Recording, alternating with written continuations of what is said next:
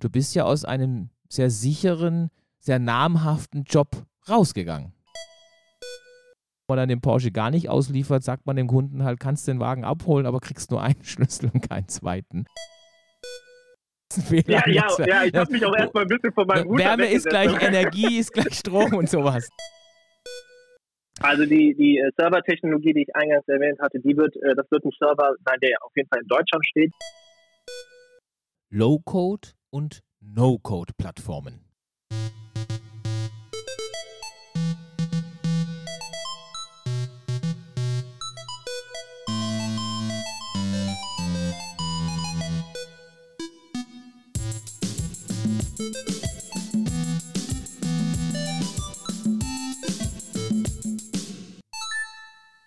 Heute habe ich für den News-Teil unseres Podcasts Marc Seele, seines Zeichens neuer Vorstand vom FMP und darüber hinaus ja auch aktuell mit einer, wie soll ich sagen, großen beruflichen Entscheidung. Hallo Marc.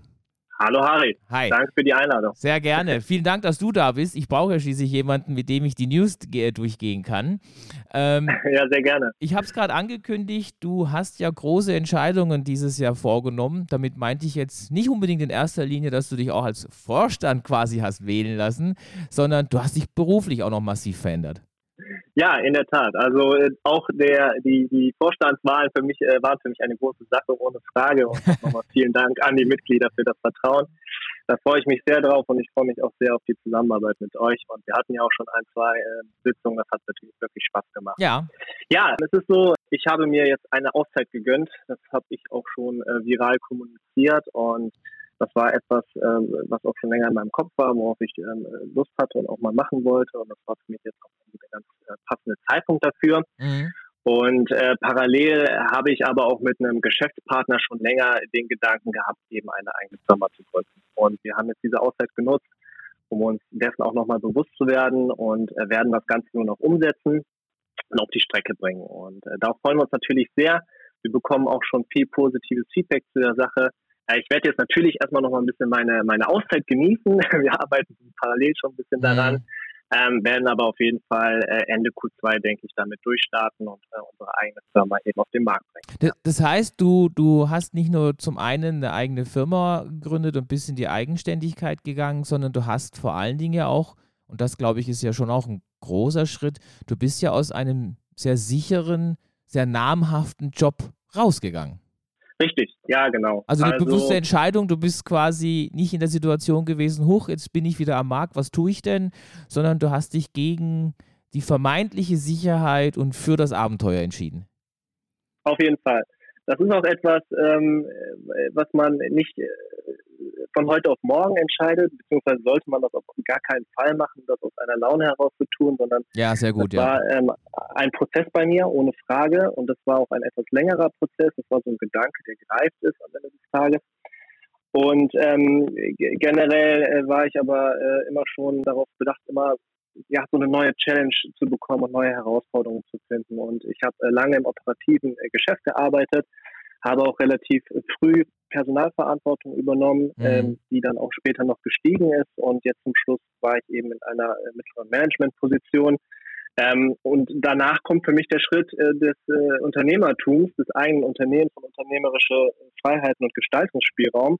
Und das ist das, ähm, was ich jetzt für mich auch so gesucht habe und ähm, angehen werde. Ich meine, da draußen gibt es bestimmt auch noch ein paar andere, die vielleicht auch mit den Gedanken spielen und äh, total nachvollziehbar für mich vielleicht sich nicht ganz trauen, zu sagen, Mensch, soll ich wirklich aus diesem Sicherheitsgefühl, ich kriege da jeden Monat ja meinen, meinen Scheck quasi überwiesen. Was würdest du denen denn sagen, was für ein Gefühl oder was braucht so in einem selbst, dass man dann sagen kann, okay, probier's.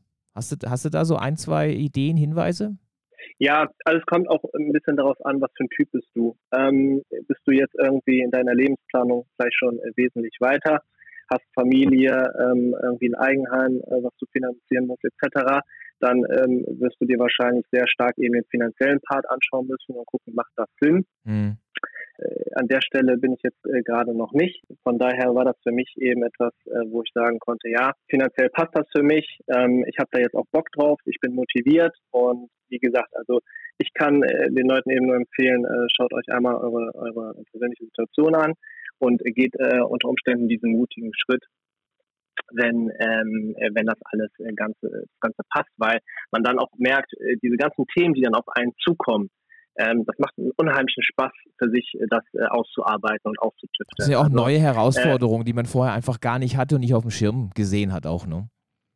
Ja, richtig, genau, mhm. richtig. Und also alles, was du erarbeitest, machst du direkt für dich. Und äh, du siehst das dann halt so erwachsen, sind ja noch ganz am Anfang jetzt, ne, wie mhm. gesagt.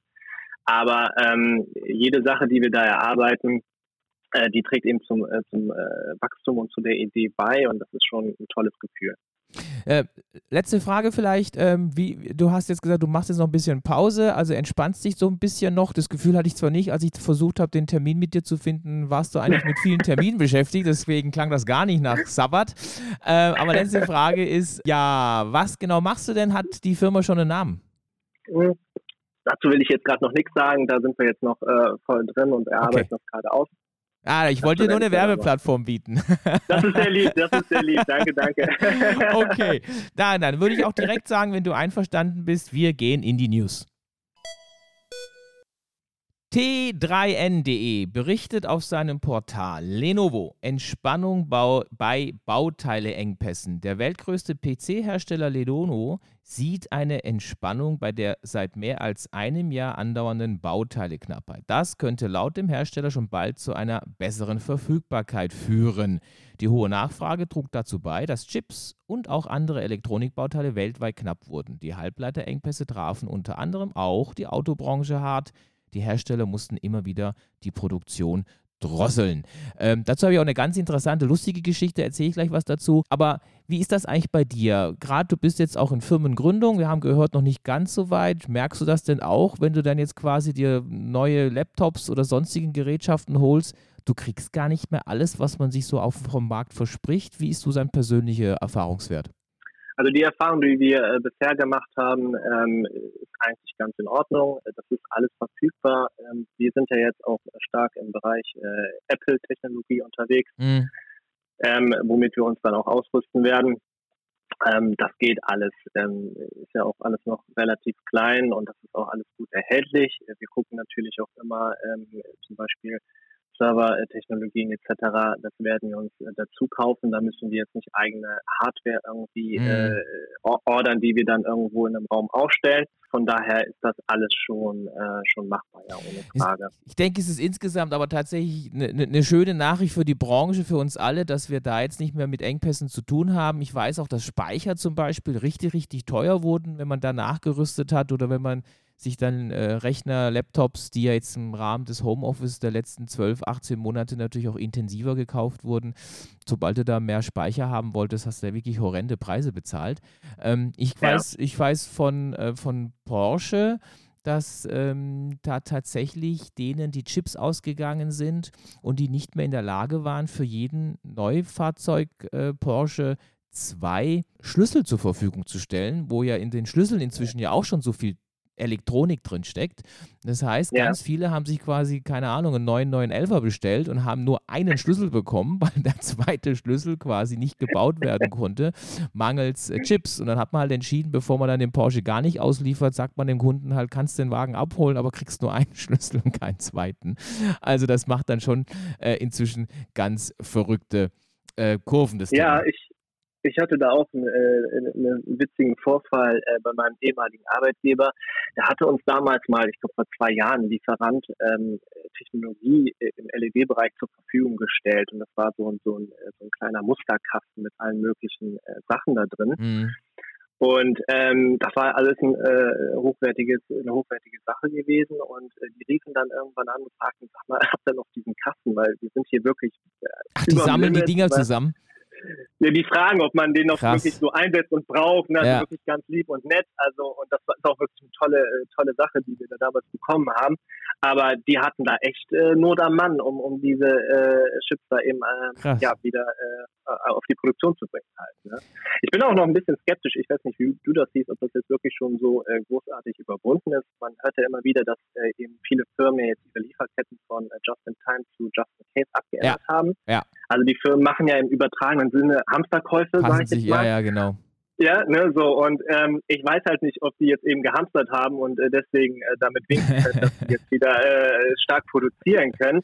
Äh, aber Fakt ist ja, die Nachfrage, äh, die bisher entstanden ist, die ist ja noch nicht vollständig äh, gedeckelt und also es gibt ausstehende Anfragen und die Anfrage stark äh, auch weiterhin, auch gerade dadurch, dass wir zum Beispiel, nur ein, ein kleines Beispiel genannt, ähm, viele jetzt von zu Hause äh, aus arbeiten, ja. viele Laptops eben organisieren. Absolut, ja. Und ich glaube nicht, ich glaube nicht, dass man die Produktion parallel auch so schnell hochfahren kann, wie eben diese Nachfrage entsteht. Deswegen glaube ich schon, dass das noch ein Thema ist, was ein bisschen äh, länger anhalten wird und was sich aber auch primär im Preis bemerkbar macht. Ja, und ich meine, ja, ja, ja, ja, Nee, ich, ich hoffe aber, dass jetzt, äh, wie du schon sagst, dass das größte Loch überwunden ist, sodass ja. auch ähm, äh, Leute in Kurzarbeit oder so, weil Produktionen heruntergefahren wurden, dass sich das wieder aufhebt. Das ist natürlich eine Also man liest es jetzt tatsächlich von mehreren Quellen, deswegen ist jetzt mein Eindruck auch, dass es tatsächlich jetzt besser geworden ist und dass da jetzt einfach, ähm, ich weiß zum Beispiel in China, als halt da mal eine Welle war, stand einfach mal sieben Wochen lang ein Containerhafen ähm, einfach still, weil da sieben Wochen lang nicht gearbeitet wurde.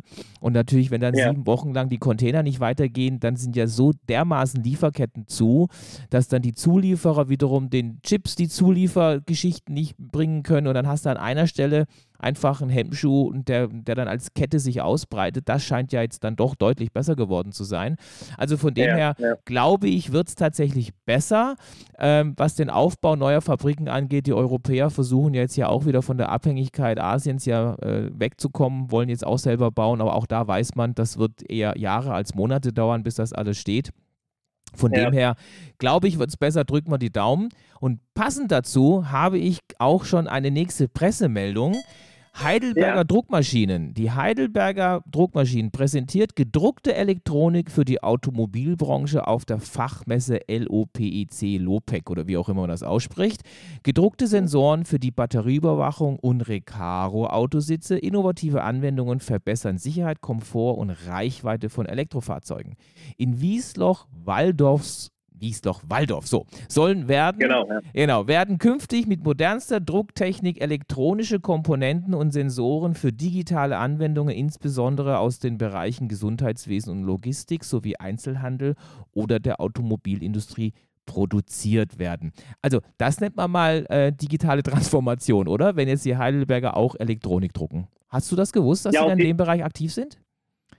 Nee, also äh, das wusste ich so noch nicht. Ich hatte das jetzt auch äh, eben vor kurzem dann gesehen. Mhm. Ähm, was man ja dazu sagen muss, äh, die, die Headline sagt jetzt eben gedruckte Elektronik. Das ist ja äh, schon ein, ein äh, bekanntes Feld eben ja, auch gerade. Gibt schon ein bisschen länger, ne? Angeht. Ja, genau, richtig. Was ich halt so faszinierend fand, ist ähm, die gedruckten Sensoren. Also das mhm. sind dann ja wirklich äh, Sensoren, die äh, Druck und Temperatur und Feuchtigkeit So, so fertige wahrnehmen. Bauteile quasi schon, ne? Ja, genau. Ja. Und ich hatte gesehen, auf ein Quadratmeter äh, kommen, glaube ich, eine Million Sensoren ja. äh, werden da drauf gedruckt. Also das, das, fand ich halt schon extrem. Das ist eigentlich so äh, ein super Beispiel ähm, für die Verschmelzung von Elektronik mit physischen Gegen, äh, Gegenständen zu, zu intelligenten Objekten. Also finde ich, finde ich hervorragend. Aber ich, ich denke, es ist total wichtig, ja. dass auch so jemand eben dann sieht, ich, ich muss halt dann auch mich umschauen, wie kann ich in meinem Bereich zwar grundsätzlich bleiben, ähm, aber ich muss mich verändern, ich muss andere Dinge auch mit ins Portfolio aufnehmen, ne? Ohne Frage. Also es ist ähm, strategisch ein wichtiger Weg, den Heidelberg da geht, um auch weiteres Wachstum zu erzeugen, ohne Frage. Ich glaube, die erhoffen sich da einen zwei- bis dreistelligen Millionenbetrag. Mhm. Das ist natürlich irre und das ist natürlich auch eine, äh, eine, eine Technologie, die auf viele Bereiche adaptiert werden kann. Die haben jetzt, glaube ich, die Sensoren für, für, äh, Batterie, also für die Autobatterien und diese Recaro Autositze ja angefertigt. Aber da ist ja noch so viel äh, Potenzial und Machbarkeit. Das äh, wird auf jeden Fall sehr spannend, ja. Jetzt kommt ein Thema, was ich persönlich total spannend fand. Das ist aus Spektrum der Wissenschaft. Tüftler ernten Energie aus Wi-Fi-Wellen. Ein WLAN-Router versorgt seine Umgebung mit drahtlosem Internet, das wissen wir. Und wenn er nichts zu tun hat, kann man seine elektromagnetischen Wellen abfangen und recyceln, zumindest ein wenig. Die von handelsüblichen Internetroutern abgestrahlten 2,4 GHz-Wellen dienen im Normalfall der drahtlosen Kommunikation zwischen Geräten. Sie können aber auch zur Energiegewinnung zweitverwendet werden. Dies demonstriert ein Forscherteam aus Singapur und Japan in einer Mar Machbarkeitsstudie. Ihr Prototyp sammelt die Energie des Frequenzbandes und bleibt damit drahtlos und ohne Zusatzstromquelle eine LED. berichten die Wissenschaftler. Das heißt, die haben das tatsächlich hingekriegt und ich habe jahrelang immer gesagt, naja, Wireless-Strom haben wir noch nicht. Jetzt haben wir ja Wireless-Strom. Die haben tatsächlich natürlich noch geringen äh, Dimensionen eine LED-Lampe leuchten lassen, ohne dass sie da einen Stecker reingesteckt haben. Ja, irre. Also ich weiß nicht, vielleicht kannst du mir das beantworten. Äh, ich habe mich als erstes gefragt, wie man auf die Idee kommt. Also wann und wie ist die entstanden? Mhm. Wahrscheinlich ähm, haben sie hab gemerkt, dass, ihr, dass alles drumherum immer warm wird in dem großen Fehler. Ja, ja, ja, ich habe mich auch erstmal ein bisschen von meinem Router Wärme ist gleich Energie, ist gleich Strom und sowas. Ne? Ja, genau, richtig. ja. Ich habe irgendwo auf den Begriff äh, Wi-Fi-Windmühle gelesen, den ja. ich hervorragend fand. Ja. Das passt einfach perfekt. Ja. Ähm, aber ich, äh, ich finde die Idee super. Also ähm, mir gefällt auch der Gedanke, aus einem, äh, aus einem bereits vorhandenen äh, Produkt oder mhm. Objekt einen Zweitnutzen eben zu generieren. Ja, und es stimmt ja, die, diese Ressource arbeitet ja permanent vor sich hin. Ist doch ist ja richtig geil, dass ich die im Grunde nutzen kann. Ja, ohne Frage. Ähm, ja. Ich glaube, aktuell ist es noch so, dass das wirklich nur funktioniert, ähm, wenn das äh, Signal gerade nicht genutzt wird. Mhm. Das würde bei mir zum Beispiel schon mal nicht funktionieren. Mhm. Aber das sind natürlich erst die Anfänge und das sind natürlich auch tolle Themen, mhm. um vielleicht andere irgendwie äh, Anstoß oder einen Stupser zu geben, eben auch in, in so einer Richtung weiterzudenken. Und wenn man ehrlich ist, also Wireless-Strom gibt es ja insofern schon, Stichwort Induktion, also unsere Zahnbürsten laden wir ja schon lange so auf und die ganzen Elektrofahrzeuge, wo man ja zum Teil, ich weiß gar nicht, ob das schon fertig gibt oder noch so halbfertige Beta-Phasen sind, dass man ja in seiner Garage dann so eine Art äh, Induktionsteppich hat. Da fährt man mit dem Auto drüber, muss nichts einstecken und die ja. Batterien werden geladen. Ja. Also so gesehen, ja. sowas gibt es ja schon, aber da spielt ja immer die Distanz eine Rolle. Ne? Ähm, das darf nicht Richtig. allzu weit weg sein. Und dieses äh, Wireless-Stromding-Feld, äh, was sie da aufgebaut haben, das war eben tatsächlich über 2,50 Meter, 3 Meter, habe ich irgendwas gelesen. Also da geht es okay. ja, also schon darum, man hat das im Raum verteilt und da leuchtet halt auf der anderen Seite ein kleines LED-Lichtchen. Ich meine, davon werden wir jetzt Ach, nicht unser, okay. unser Energieproblem, äh, gut, bringt dir eh nichts auch, die Energie muss ja auch in den Router rein, schon klar, äh, aber dass man ja, damit klar. sagen kann, ich kann jetzt in Zukunft auf alle Stromkabel verzichten, soweit sind wir noch nicht, aber es ist ein ganz spannender Anfang. Auf jeden Fall, ja. T3N berichtet, technische Störung bei Slack. Das könnte dahinter stecken. Slack suchte am Dienstagnachmittag, dieser Woche war das offensichtlich, länger nach der Ursache für mehrere Störungen. Auch bei anderen Diensten gab es Probleme, vermutlich im Zusammenhang mit AWS, also das Amazon äh, ähm, Netzwerk ist das. Und das ja. Problem könnte mit Amazon AWS zusammenhängen. Wie TechRadar schreibt, ist der Cloud-Service am Dienstagnachmittag zum vierten Mal in den vergangenen Monaten ausgefallen. Neben Slack waren demnach auch GitHub und Peloton betroffen. Slack entschuldigt sich, laut Statusleiste auf der Homepage trat das Problem ab 15.25 Uhr auf und war am frühen Abend noch nicht gelöst. Also dazu muss ich ja mal tief Luft äh, nehmen, weil mh, mm, in meinem vorigen Leben, als ich noch eine, äh, mich mit einer eigenen Softwarefirma geschmückt habe, hatten wir auch ein eigenes Rechenzentrum. Und ja. ähm, ich kann dir sagen, und es war durchaus ein ernstzunehmendes Rechenzentrum, was wir da betrieben haben, mit Kunden, die wirklich in ganz großen Dimensionen äh, für, für die wir betreut haben, Shopsysteme, gro große Umsätze und so weiter. Und ich kann dir sagen, man, man, man erlaubt es sich nicht, dass ein System fünf Minuten steht. also da ist die Hölle los. Ähm, und wenn dann bei AWS mehrfach Systeme ausfallen, so große Systeme ausfallen, und wenn ich dann höre, 15.25 Uhr ging es los und am frühen Abend war es noch nicht fertig. Boah, ich möchte nicht in der Haut des jeweils, jeweiligen zuständigen Manager bzw. Systemadministratoren Torinnen stecken. Sein. Ja, das habe ich mir auch gedacht. Ich habe mir gedacht, Halleluja. die Jungs, die müssen echt äh, Schweißperlen auf der aber, Stirn gehabt aber haben. Wirklich. Ohne Frage. Ja.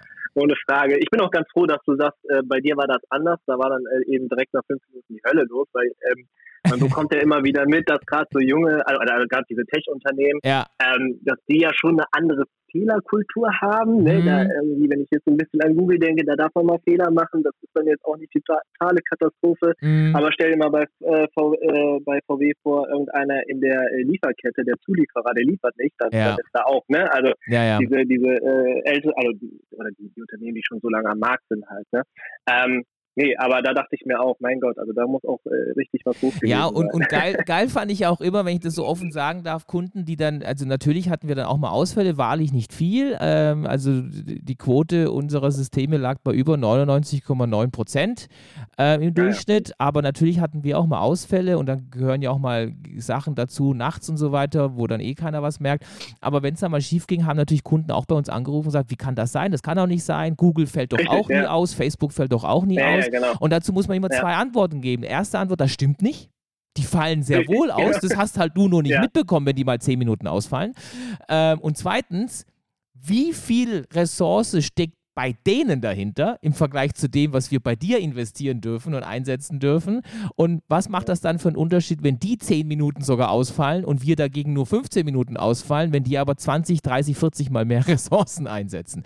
Also am ja, Ende des Tages, ähm, natürlich kann man eine Cloud so aufbauen, dass so gut wie nichts mehr passiert, aber nicht, gar nicht ausfallen, das geht einfach nicht. Ähm, wie wird das denn bei dir sein? Kannst du schon verraten, du hast ja gesagt, du setzt ja auch dann auf Cloud-Technologien, äh, das heißt, du wirst ja auch irgendeinen von den Großen holen und dort dann eure ganzen Lösungen und Technologien ablegen. Auch, auch mit einer externen ja, genau. Lösung dann, schätze ich mal. Also die, die äh, Server-Technologie, die ich eingangs erwähnt hatte, die wird, äh, das wird ein Server sein, der auf jeden Fall in Deutschland steht. Das ja. ist ganz wichtig. Ja. Ähm, bezüglich äh, Projektmanagement, Tools etc., Verwaltung, ähm, greifen wir jetzt auf das Office 365-Paket zurück. Mm. Ähm, das ist halt auch, also da wollte ich dich auch mal fragen, ob du eher ein Slack oder MS Teams Fan bist. Ich sag mal, der Vorteil bei uns, du hast am Anfang so viel zu regeln und du bist ganz froh, wenn du gewisse Sachen clustern kannst. Aber unbedingt. So, und ich, also äh, ich, wir werden da uns jetzt nicht erstmal in Slack äh, reinfuchsen und äh, gucken, ob das jetzt gerade am Anfang für uns Sinn macht. Wir ja. Äh, sind froh darüber, dass äh, wir MS Teams benutzen können. Das kennen wir eben auch von unserem ehemaligen Arbeitgeber mhm. und äh, sind eben das Gesamtpaket dann eben auch damit zufrieden und werden das auch so einsetzen. Ja, was halt bei Slack ja, richtig gut ist, ist halt die intensive Suche, äh, weil die ja wirklich auch in genau. die Dokumente geht, wenn du das austeilst und verteilst. Da habe ich tatsächlich die persönliche Erfahrung gemacht, dass das wirklich sehr, sehr gut funktioniert funktioniert. Diese ganzen Channels und so weiter, das, das haben ja viele andere inzwischen auch. Ähm, ich weiß jetzt nicht, wie gut ähm, MS Office dann äh, durch die Dokumente durchsuchen kann, vor allem wenn es auch keine Office-Produkte sind. Mm, aber das ist sicherlich eine Stärke von Slack, dass du natürlich ja. dann äh, wirklich intensiv in den Suchen arbeiten kannst. Aber am Ende des Tages sind es halt aufgeteilte Channels mit Kommunikationsmöglichkeiten und äh, ja. geben sich inzwischen alle nicht sehr viel. Das ist so ein bisschen Geschmackssache. Ja, also ja, viele sehen, glaube ich, Slack und MS Teams auch immer so als äh, direkte große Konkurrenten. Man ja. kann die, glaube ich, auch synchron laufen lassen. Ja. Das machen auch schon einige. Ja, ja. Ähm, weil eben die, äh, die Programme unterschiedliche Stärken haben. Ne? Aber das ist etwas, ähm, also bei uns jetzt am Start noch kein Thema. Also das kommt später. Dann kommen wir zur letzten Nachricht für heute. T3N berichtet, Meta, die, also ehemals Facebook Meta, Metaverse-Plattform yeah. Horizon erreicht 300.000 NutzerInnen. Rund zwei Monate nach dem Launch von Horizon Worlds gibt es erste Zahlen. 300.000 NutzerInnen haben sich inzwischen auf der VR-Metaverse-Plattform angemeldet.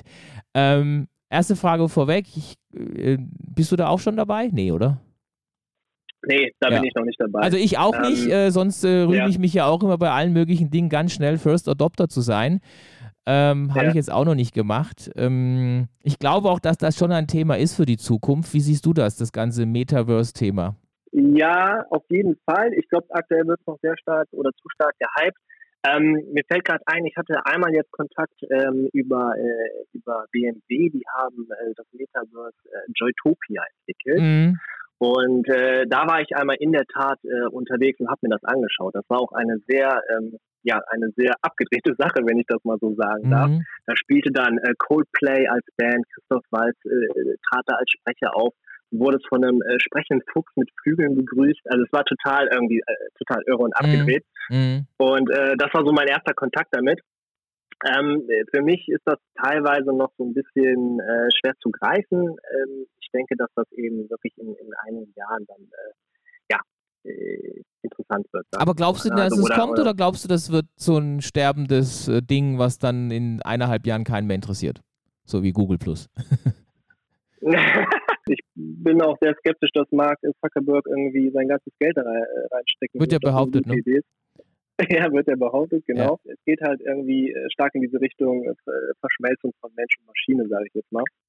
Und ähm, ja, also das wird auf jeden Fall ähm, ein Thema werden. Also ich glaube es auch. Ich, ich glaube auch, dass einfach die konventionellen sozialen Medien ähm, sich dann irgendwann dahin ziehen werden. Die Technologie wird irgendwann mal von der Hardware her noch stärker, noch besser sein.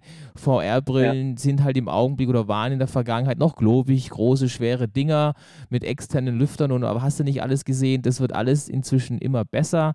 Ähm, deswegen kann ich mir sehr gut vorstellen, dass sich das durchsetzen wird. Ich habe jetzt auch gelesen, irgendwie es gab auch schon die erste Trauung in der Metaverse äh, Horizon World.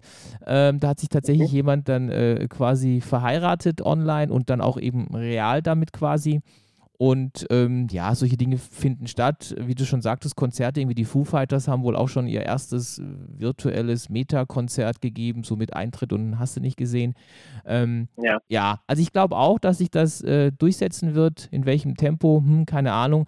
Ähm, ich denke auch deswegen, dass es sich durchsetzen wird, weil es sind ja einige Player jetzt am Markt. Äh, ist ja nicht nur Meta, also sprich Facebook, die ja da in der Richtung investieren, sind ja auch andere. Genau. Also auf die Idee die springen jetzt, zum Beispiel. Ja, ne? ja genau. Auf genau. die Idee springen jetzt mehrere auf und ähm, deswegen glaube ich dran, dass das funktioniert. Ich glaube auch irgendwie eine Company hat da ja über eine Milliarde jetzt investiert für den quasi wow. für den ersten Startup, äh, äh um hier das Geld äh, entsprechend zu verbrennen. Ähm, 300.000 sind natürlich noch überhaupt keine ernsthaft zu nehmen, ernstzunehmenden Benutzerzahlen. Das spielt tatsächlich noch keine Rolle. Aber ich denke, wenn ja. wir in zwei Jahren hier sitzen und äh, uns darüber unterhalten, hat das einen ganz anderen Stellenwert bekommen. Ja, glaubst du, dass das schon in zwei Jahren ja. äh, deutlich relevanter ja, wird? ich habe irgendwie das Gefühl, das dauert noch ein bisschen länger. Mhm. Ähm, ja, aber du hast natürlich recht, 300.000 Nutz, äh, Nutzer, das ist jetzt am Anfang noch gar nicht viel. Nee, ich meine, gut, sie sind jetzt noch nicht so lange da. Ja. Ähm, die Central Land hat, glaube ich, 1,5 Millionen Nutzer mittlerweile. Oh, wow. Cool. Ähm, das ist schon deutlich ja, mehr. Mhm. Das ist schon deutlich mehr, ne? Ja. ja. Und da wird, äh, ich weiß jetzt nicht, wie das bei Meta ist, aber da wird natürlich auch eine andere äh, Brücke geschlagen äh, zu den NFTs und ähm, aber, aber, jeder, der noch einen coolen, Entschuldigung, ja, ich höre zu. Ja, Nee, und äh, die sind ja auch mit ihrer eigenen äh, Währung da unterwegs, also mit ihrer eigenen Kryptowährung. Mm. Das sind ja auch ganz interessante Themen, äh, mm. die dann in Kombination mit diesen Sachen laufen. Halt. Mm.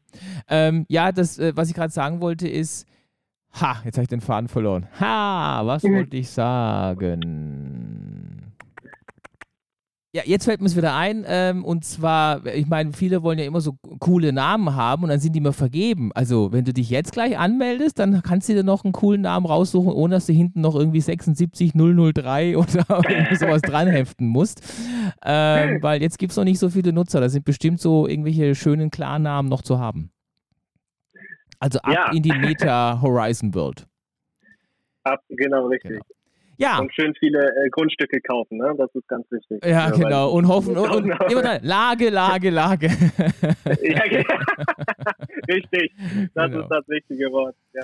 Jawohl, Marc. Vielen herzlichen Dank, ähm, dass du mir heute beigestanden hast für die News. Ich hoffe, es hat dir einigermaßen Spaß gemacht. Sehr gerne. Und würde mich freuen, ähm, wenn du bei nächster Gelegenheit wieder dabei bist, wenn ich dich wieder einladen darf und wir quatschen über die neuesten News.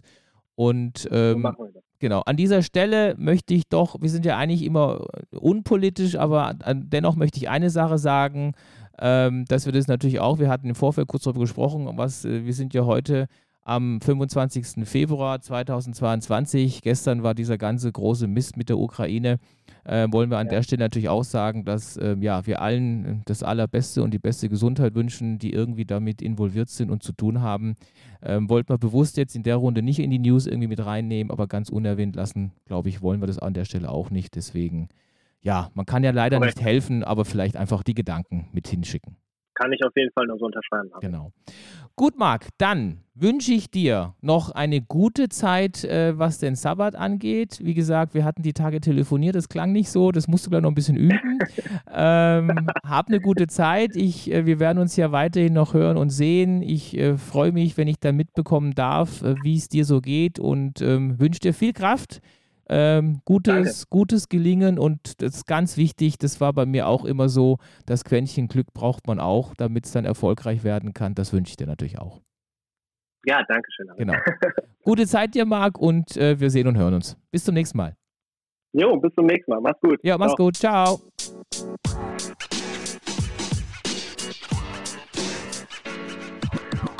Im heutigen Podcast spreche ich über Low-Code und No-Code-Plattformen.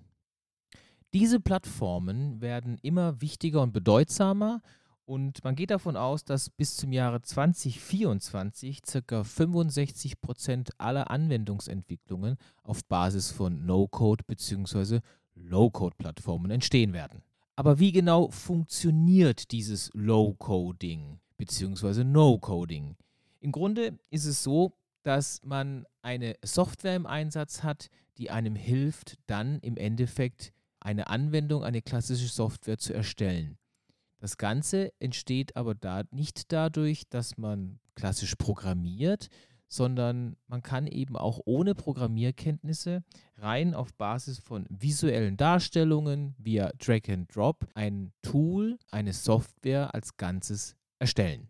Der Vorteil liegt natürlich dann auf der Hand, man ist wesentlich schneller und man hat nicht das Problem, dass man jedes Mal, wenn man Anpassungen an seiner Software vornehmen möchte, auf Ressourcen eines Entwicklers, eines Full-Stack-Developers zurückgreifen muss, sondern man kann hier gegebenenfalls auch auf Kräfte zurückgreifen, die nicht eine klassische Software-Ausbildung haben, ähm, da man mit einem Low-Code bzw. No-Code-Plattform tatsächlich mit Werkzeugen zu tun hat, wo man dann die Software sich zusammenklicken kann.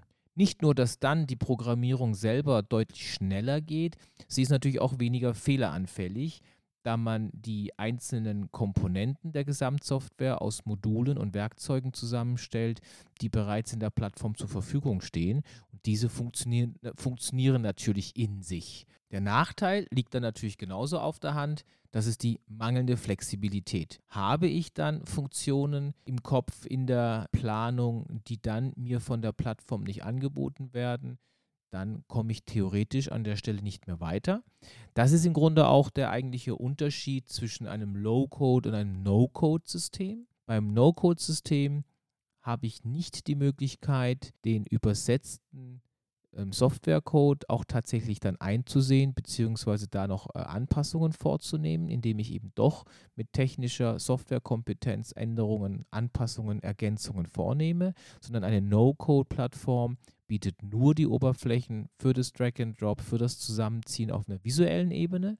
Habe ich ein Low-Code-System, äh, wird mir in aller Regel dann nochmal ein Zugang zum Source-Code gegeben und auf dieser Ebene kann ich dann mit Kenntnissen, entweder bringe ich die selber mit oder ein anderer Kollege muss sich dann eben mit dieser Schnittstelle auseinandersetzen und kann dann auf diese Art und Weise Abläufe, Funktionen in die Anwendung bringen, die mir durch die Module und Werkzeuge nicht zur Verfügung stehen. Was kann ich also alles damit machen? Im Grunde kann ich tatsächlich in einem Full-Stack-Prinzip vom Datenmodell über das Geschäfts- bzw die Business-Logiken und die einzelnen Benutzeroberflächen, also die sogenannte GUI, die Graphical User Interface, hier die Software als Ganzes produzieren, bis hin zum Deployment, also sprich der Installation und Konfiguration der Anwendung auf einem Server, bis hin zu auch, wenn es zum Beispiel eine mobile Applikation ist, bis hin zum Ausliefern an einen Store eine bewährte Technik und Strategie, mit Low-Code-Plattformen zu arbeiten, ist im Grunde, dass man sagt, diese wiederholenden Basiselemente einer Software, die auch häufig eben das Fundament einer Software darstellen, die entwickle ich über Low-Code-Plattformen, was wesentlich schneller geht, weniger fehleranfällig ist und konzentriere mich eigentlich nur bei den individuellen funktionalen Punkten und den sehr nutzernahen, sehr nutzerabhängigen, zielgruppenabhängigen Funktionen, da lasse ich eigentlich erst dann jemanden ran, der sich dann intensiver im Detail mit klassischer Programmierung sich um die Software kümmert ran und versuche aber alles, was in der Basis funktionieren muss, Zugriffe auf Datenbanken, Datenmodelle, Kommunikationsschnittstellen, Schnittstellen zu externen Drittsystemen. Das mache ich im Grunde alles mit einem Low-Code-System weiß, dass sie stabil funktionieren, kann mich darauf verlassen und fokussiere mich dann eigentlich vor allen Dingen nur noch um die individuellen, spezifischen Anwendungen, die natürlich dann ganz häufig etwas mit der Schnittstelle zum Anwender zu tun haben und da dann gegebenenfalls nicht nur auf die vorgefertigten Module zurückgreifen möchte. Da gibt es einige Systeme am Markt inzwischen von dem Microsoft Power Plattform, von Oracle Application Express oder auch der sogenannten OSBP von der Eclipse Foundation, was ein Open Source Tool ist, kann man da auf eine Menge Tools inzwischen zurückgreifen. Tools, die auch spezifiziert, äh, spezialisiert sind, die sich dann eben nur auf mobile Apps zum Beispiel konzentriert haben. Da gibt es eine ganze Menge.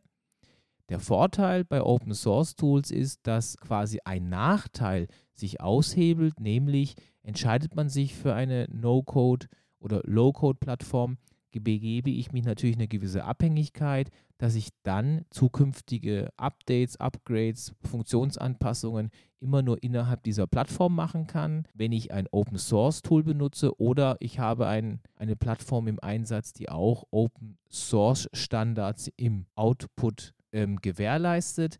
Dann kann ich natürlich auch mit unterschiedlichen Plattformen arbeiten, weil ich die jeweils generierten Source Codes dann auch wieder importieren kann, nachdem ja der Export über einen Open Source Standard geschehen ist.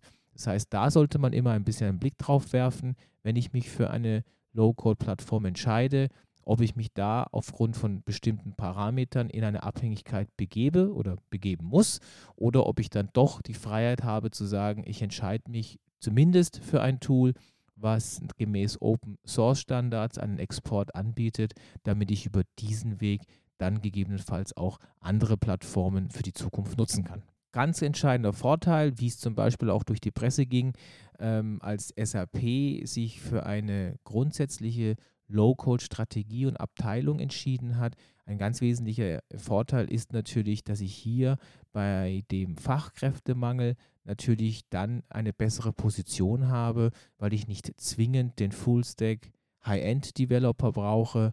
Äh, eine gewisse technische, logische, strukturelle Affinität sollte man natürlich schon mitbringen, aber ich muss eben dann nicht den hart umkämpften Softwareentwicklermarkt hier entsprechend angehen, um dann eine Abteilung, Mitarbeiter aufzubauen, die mir helfen, bei der Softwareentwicklung voranzukommen. Daher wäre mein Vorschlag, was ein Fazit sein könnte, ähm, man sollte sich tatsächlich das Thema Low-Code mal angucken.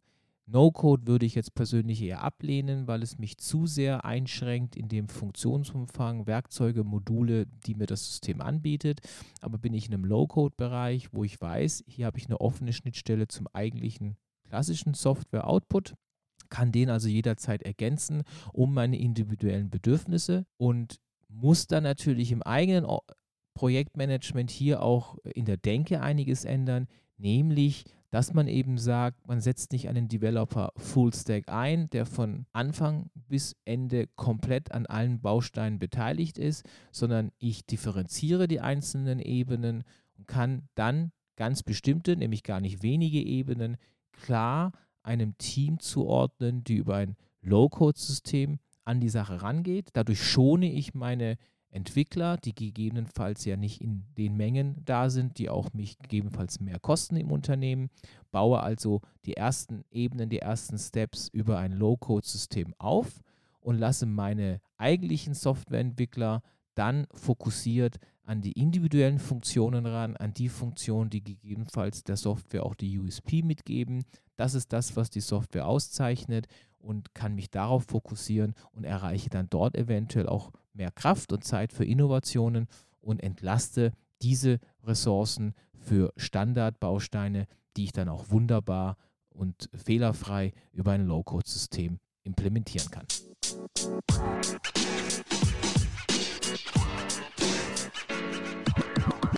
Vielen Dank fürs äh, Zuhören und dabei sein. Und wie immer, hat euch der Podcast gefallen, freuen wir uns, wenn ihr einen Like oder ein Abo dalasst, denn nur so wissen wir, dass wir gut bei euch da draußen ankommen. Habt ihr ganz bestimmte Vorschläge für Themen, sind wir auch dankbar. Könnt ihr gerne eine E-Mail an uns schreiben und wir versuchen dann in einer der nächsten Podcast-Teilen diese Themen dann gegebenenfalls auch einzuarbeiten. Euch allen eine schöne Zeit und macht's gut.